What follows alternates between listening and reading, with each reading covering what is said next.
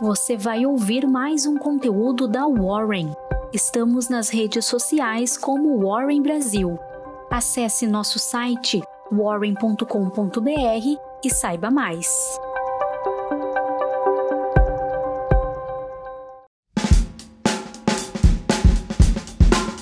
Bom dia, eu sou o Fred, sou líder do time de análise da Warren e aqui está a sua Warren Call de hoje. No exterior, balanços fortes ajudavam as ações em meio ao alívio das tensões envolvendo a visita a Taiwan da presidente da Câmara dos Deputados dos Estados Unidos, Nancy Pelosi.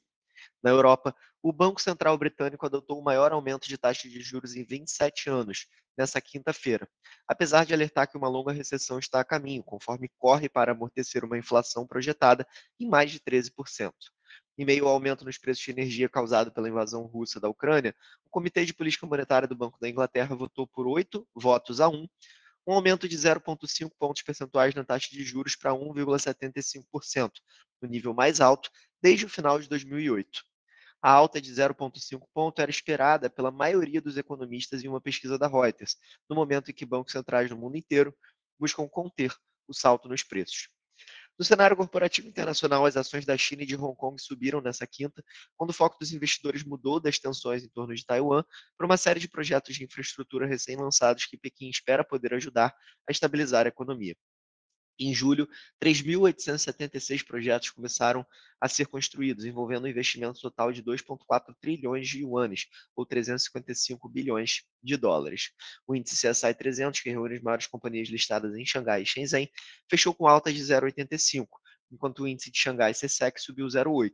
O índice de Hong Kong Hang Seng HSI, por sua vez, teve alta de 2,06, impulsionado por ações de tecnologia.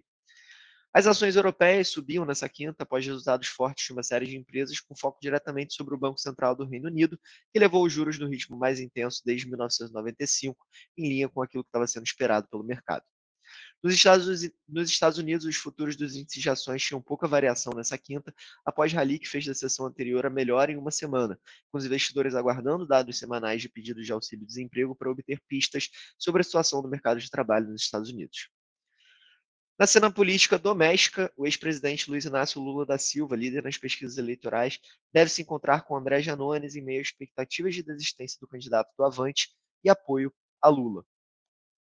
Os investidores devem reagir também à declaração do ministro da Economia, Paulo Guedes, de que o governo poderá corrigir a tabela do imposto de renda e pagar de maneira permanente o Auxílio Brasil de 600 reais, se o Congresso aprovar o projeto de reforma tributária que já passou pela Câmara e aguarda análise do Senado. Na economia, a indicação do Banco Central de que avalia aperto residual em setembro, depois de levar a taxa Selic a 13,75%, deve dar o tom aos mercados nessa quinta. O comunicado da reunião, o comitê indicou que esse talvez não seja o último aumento da taxa Selic, embora o consenso de mercado, de acordo com a avaliação semanal do Boletim Focus publicada pelo Banco Central, tenha mantido nas últimas semanas as estimativas para 2022 em 13,75%. Antes do comunicado, os participantes do mercado estavam bem divididos entre a possibilidade de continuidade do ciclo de aperto monetário, com um sentimento misto entre a sinalização de outro ajuste de menor magnitude, com algum risco de interrupção, e o encerramento das elevações de juros, com alguma possibilidade de ajuste residual de menor magnitude. O Banco Central decidiu não anunciar o encerramento do ciclo de alta de juros formalmente, mas disse que avaliará a necessidade de um ajuste residual de menor magnitude na sua próxima reunião. Dessa forma, o cenário exposto pelo Copom permanece nebuloso, mas entendemos como mais provável a manutenção da taxa Selic no patamar atual de 13,75%. Lembrando que a próxima reunião do Copom é só no final de setembro, e até lá teremos mais duas leituras de inflação e muita coisa pode acontecer. Caso você tenha interesse em saber todos os detalhes dessa decisão, nós elaboramos um artigo completo sobre o tema. Por fim, no cenário corporativo doméstico, o dia ainda tem balanços de Embraer, AS Brasil, Bradesco, Alpagartas e Lojas Renner. Encerramos agora mais uma edição da Warren Call. Um abraço e até logo.